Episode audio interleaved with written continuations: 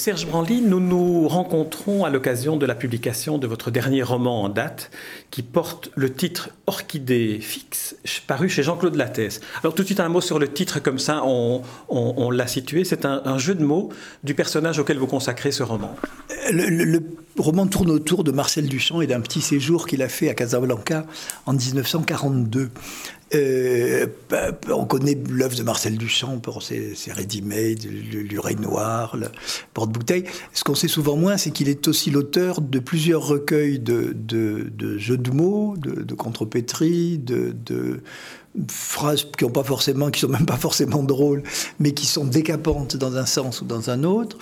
Et, parmi toutes ces phrases, il y en avait beaucoup qui me plaisaient cuisse enregistreuse, euh, au vert toute la nuit, euh, en anglais My Swiss Side, que je trouvais assez drôle aussi, mais qui allait pas très bien avec le roman. Et puis quand je suis tombé sur Orchidée fixe, finalement, euh, j'ai eu tout de suite le, coup de foudre parce que c'est l'histoire d'une obsession, d'une idée fixe, Marcel Duchamp. C'est aussi le sentiment dans lequel je me sentais vis-à-vis euh, donc du personnage, et, quand même il y a une fleur, donc voilà. Alors, euh, vous l'avez dit, l'action en quelque sorte évoquée dans le roman par la narratrice euh, se situe en 1942, au moment où Marcel Duchamp quitte la France mmh. de Vichy, mmh. gouverné par Vichy, pour rejoindre New York en faisant escale à Casablanca. On est à Casablanca. Pourquoi avoir choisi dans ce roman cette époque-là? Est-ce qu'elle était particulièrement une cristallisation de ce qu'était Marcel Duchamp? Il y, avait il y a deux raisons. La première, c'est que moi, ça m'arrangeait beaucoup parce que je voulais euh, mettre en parallèle ma famille, puisque la, famille que je décris est, vraiment la mienne. Euh, on était de Tunisie, mais c'est à peu près la même chose. Faites un petit peu la synthèse comme vous voudriez qu'on la fasse de, de, de, l'histoire que vous racontez, pour ceux qui n'ont pas encore lu le livre. Euh, Marcel Duchamp est arrivé en 1942 à Casablanca en transit. Il y a passé trois semaines, pas plus, mais ces trois semaines semblent avoir eu sur lui un effet formidable. C'est-à-dire qu'il était à moitié mourant en partant de France, en quittant Marseille, qu'il était dans un état de euh, désagrégation morale, etc., totale, puisque ses espoirs de joueur d'échecs, il, avait abandonné l'art pour devenir champion d'échecs, euh, il voyait bien qu'il ne serait jamais un des trois ou quatre grands maîtres de la planète, il était allé très loin, mais il n'irait pas beaucoup plus loin euh, que capitaine de l'équipe de France d'échecs. Il ne faisait plus rien, il allait mal, donc à tout point de vue. Et ce que l'on sait, qui est vrai, c'est qu'arrivé à New York trois semaines plus tard, il pète le feu, il a retrouvé une sorte de deuxième souffle, il va se relancer dans une entreprise artistique de longue haleine et produire son œuvre qui pour moi est peut-être la plus importante de toute sa création, et, d'une manière plus générale reprendre goût à la vie et repartir euh, formidablement. Donc, c'était ce passage qui m'intéressait. Qu'est-ce qui avait bien pu se passer là-bas? Euh, Eh bien, personne ne le sait, parce que la seule chose qu'on ait, c'est une carte postale qu'il a envoyée à un de ses amis très proches, euh, Rocher, qui est l'auteur de Jules J, mais qui était peut-être son, son, meilleur copain, dans lequel il lui dit, un, qu'on l'a mis dans un camp de transit épouvantable, euh, que le mot de camp n'était pas exagéré et, et, qu'il y était très mal, mais qu'il a pu s'en échapper et qu'il a trouvé refuge dans une salle de bain chez des gens charmants face à la mer et qu'il y passe de délicieuses vacances. Et c'est tout. On ne sait rien d'autre de ces trois semaines que ces quelques mots euh, donc sur une carte postale. Donc pour moi c'était facile, enfin c'était facile, c'était intéressant d'essayer d'essayer d'imaginer ce qui avait pu se passer à Casablanca et, dans ce vide euh, d'y glisser donc ma famille, mes souvenirs d'Afrique du Nord. Euh, et également une chose qui est peut-être plus mal connue, qui était la situation extrêmement bizarre et euh, démoralisante des Juifs d'Afrique du Nord, qui n'étaient pas persécutés comme en Europe, euh, mais qui n'en étaient pas moins mis complètement au banc de la, de la société. Ils étaient euh, interdits d'activité euh, que ce soit dans l'éducation, toute la fonction publique, tous les postes influents. Il ne pouvait pas être journaliste, il ne pouvait pas être avocat, il ne pouvait pas être notaire, il ne pouvait pas être agent immobilier. Il y avait une liste absolument infinie de choses qu'ils ne pouvaient pas faire. Donc on les privait de leur emploi. Les jeunes ne pouvaient pas aller à l'université. Il y avait la plupart des écoles leur étaient devenues fermées. Et donc c'était des citoyens de deuxième zone qui, au moment précis où ils commençaient, euh, ces Juifs d'Afrique du Nord, à s'intégrer, euh, se voyaient refuser ce à quoi ils avaient consacré beaucoup d'efforts, apprendre une langue, changer de mœurs, euh, apprendre à, vivre à l'européenne. ils devenaient plus européens que les Européens et on leur disait pas du tout, vous n'y avez plus droit. Et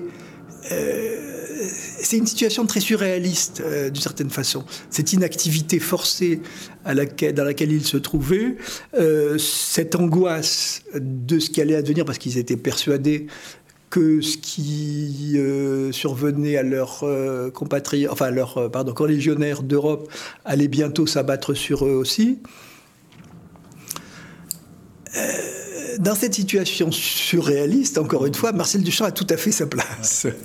Et le, le, la même réponse que les dadaïstes avaient apporté à la guerre de 14 ou que le surréalisme a finalement aussi apporté à, au, deuxième conflit mondial euh, était encore plus valable. Euh, donc voilà, c'était les bases de.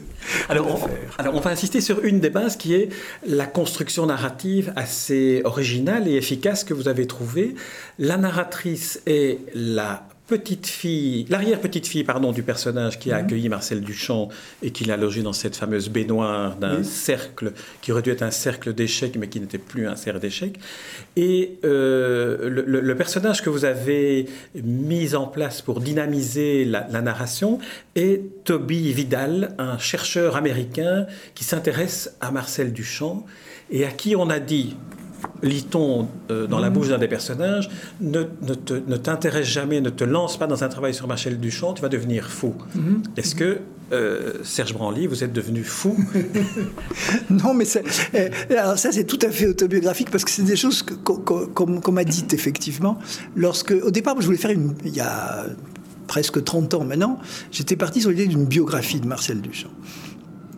Et effectivement, tous les gens euh, que j'allais voir, y compris la veuve de l'artiste avec qui j'avais d'excellents euh, rapports et, qui m'a énormément appris sur, sur Duchamp au quotidien, euh, me disaient mais arrêtez, c'est pas un sujet, c'est un truc. La phrase de, Duchamp, il, n'y a pas de problème parce qu'il n'y a que des solutions, ou qu'on dit aussi autrement, il n'y a pas de problème parce qu'il n'y a pas de solution, est tout à fait significative. C'est quelqu'un qui se refuse à l'analyse, qui se refuse à, à, à l'observation observation parce que sa vie est aussi euh, fluide et, évanescente que la fumée des cigares euh, qu'il aimait souffler. C'est à peu près le, du même ordre. Et quelqu'un qui, pour qui la légèreté est, la qualité première, euh, qui, était, qui avait un sens de l'humour absolument admirable, comment le rendre tout ça dans une étude sérieuse, détaillée, avec des bas de notes, des, des bas de page, des, notes, etc. et tout, qui, qui, qui, toute la lourdeur de l'appareil critique, toute la lourdeur finalement euh, universitaire de la biographie. Euh, ne pouvait pas rendre compte de ce qu'il était. Or moi, c'était ça qui, m'intéressait, c'était le, voir comme je le percevais dans cette euh, grâce et cette fluidité euh, de, chaque instant. son meilleur ami, dont on parlait tout à l'heure, Rocher, a dit un jour, la plus belle œuvre, la plus belle œuvre de Duchamp, c'est son emploi du temps. Et, il a ajouté, parce qu'il il ne faisait rien. Euh, Marcel Duchamp était euh, totalement insaisissable. Euh, lorsqu'il est mort, il a été incinéré. Il est mort, il est mort d'une manière très très, enfin qui lui, manière qui lui correspond admirablement. Il est mort aux toilettes en train de lire Alphonse Allais. Et sa femme m'a raconté qu'elle elle l'entendait rire, il lisait les œuvres entumes d'Alphonse Allais, il riait, il riait, et puis à un moment, il, il, a cessé de rire. Et, il a été incinéré après ça. Et, la, chose est tout à fait symbolique.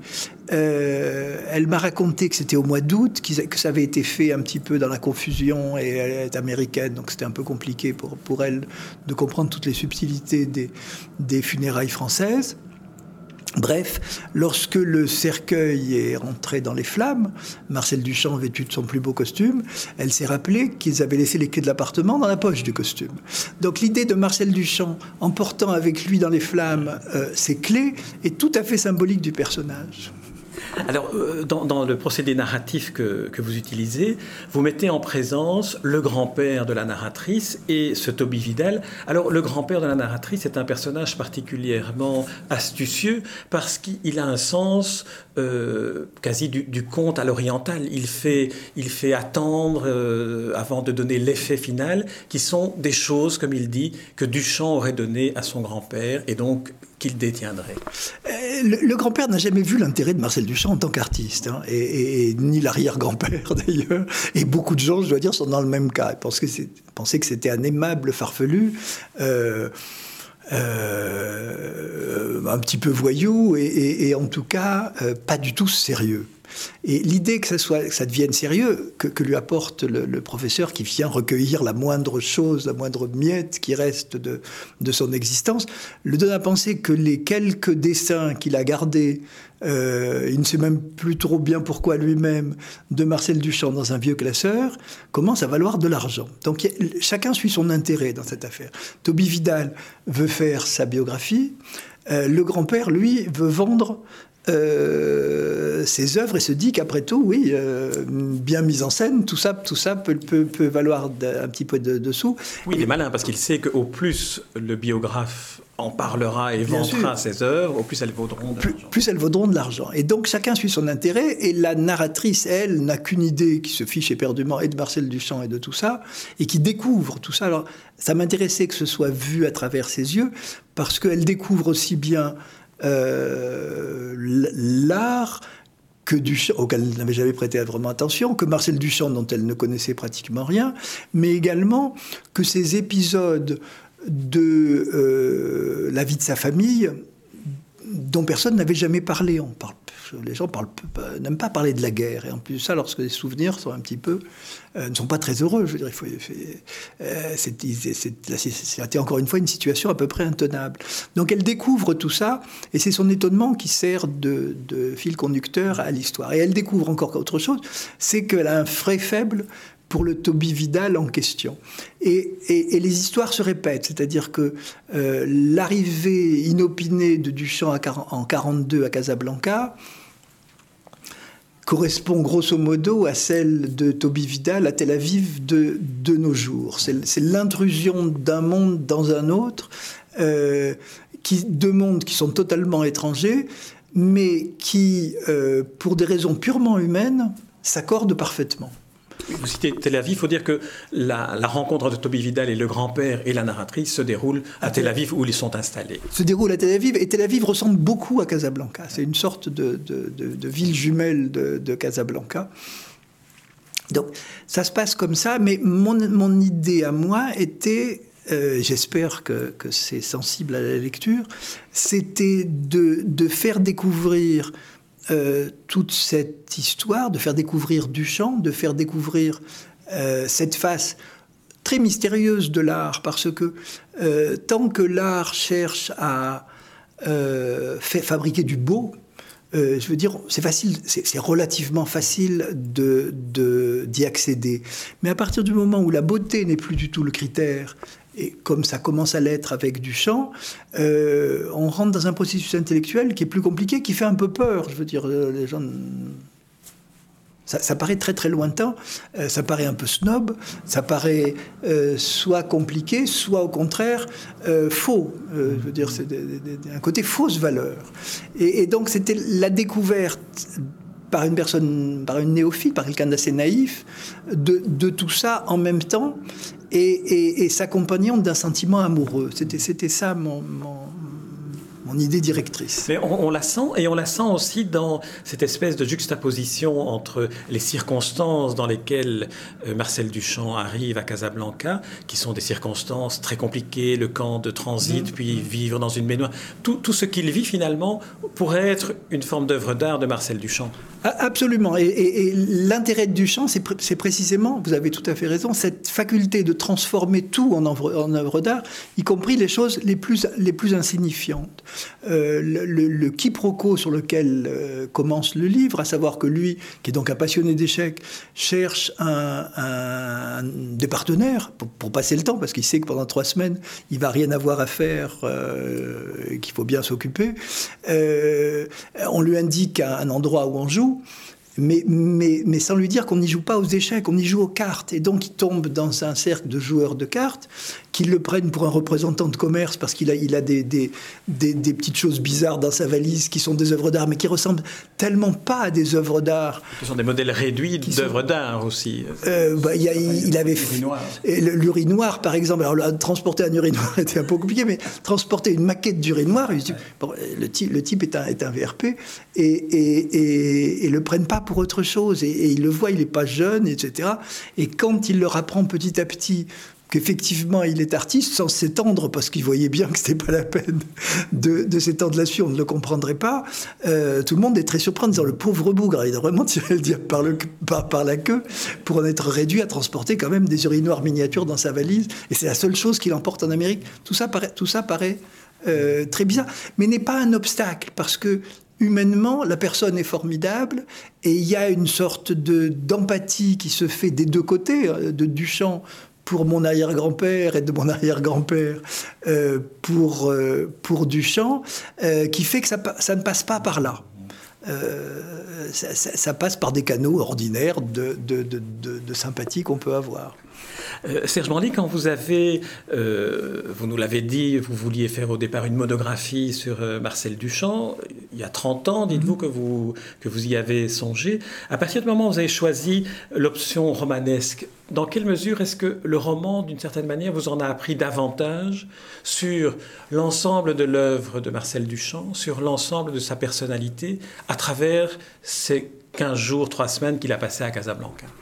Bah, Lorsqu'on fait une, biographie, une étude, un essai, disons, sur, sur, l'œuvre, on prend l'œuvre comme point de départ, parce que c'est euh, factuel, et, on remonte aux circonstances qui ont pu y amener euh, les, les tenants et les aboutissants, mais avec l'œuvre comme point de départ. Euh, lorsqu'on fait une biographie, c'est exactement le contraire. On parle, euh, lorsqu'on fait un roman, pardon, c'est exactement le contraire. On part de la vie, et si éventuellement ça peut mener à une œuvre, c'est tant mieux. Mais c'est secondaire par rapport, euh, par rapport à la vie. Parce que Marcel Duchamp, œuvrant ou n'œuvrant pas, reste, Marcel Duchamp, avec tout ce qu'il a à nous apprendre.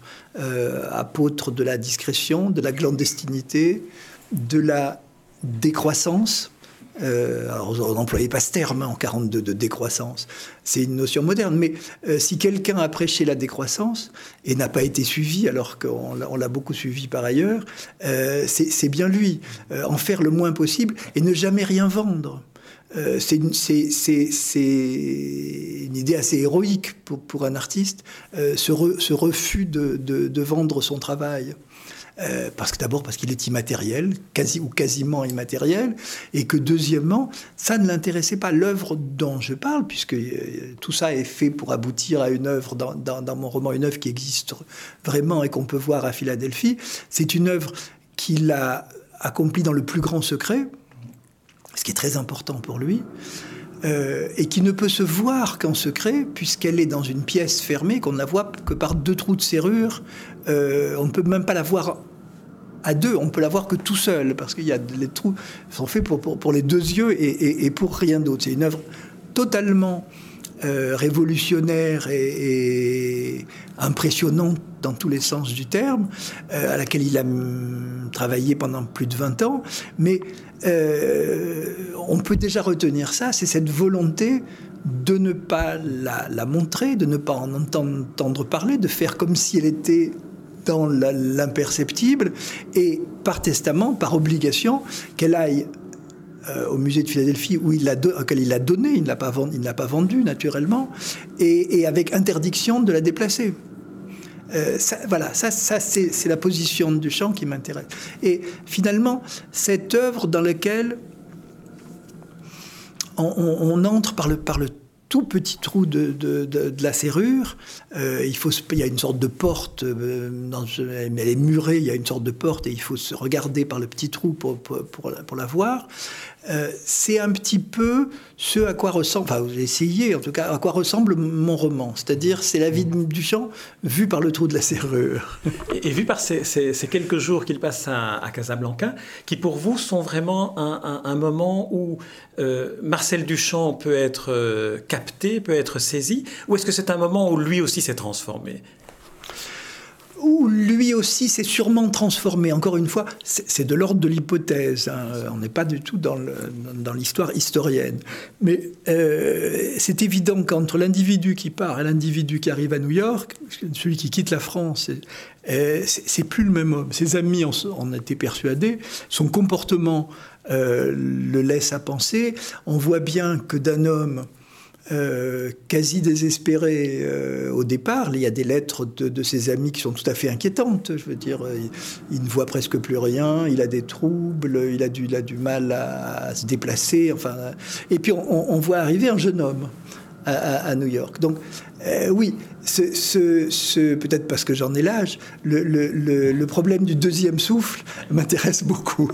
Et est-ce qu'on pourrait considérer, parce que ce moment euh, de Casablanca en 1942 est aussi un moment charnière dans l'histoire du siècle, est-ce qu'on pourrait considérer qu'un artiste particulièrement sensible à l'ère du temps a vécu aussi cette euh, sorte de, purgatoire qu'a été Casablanca entre une sorte d'enfer qui naissait mm. et un renouveau possible? Vous avez tout à fait raison.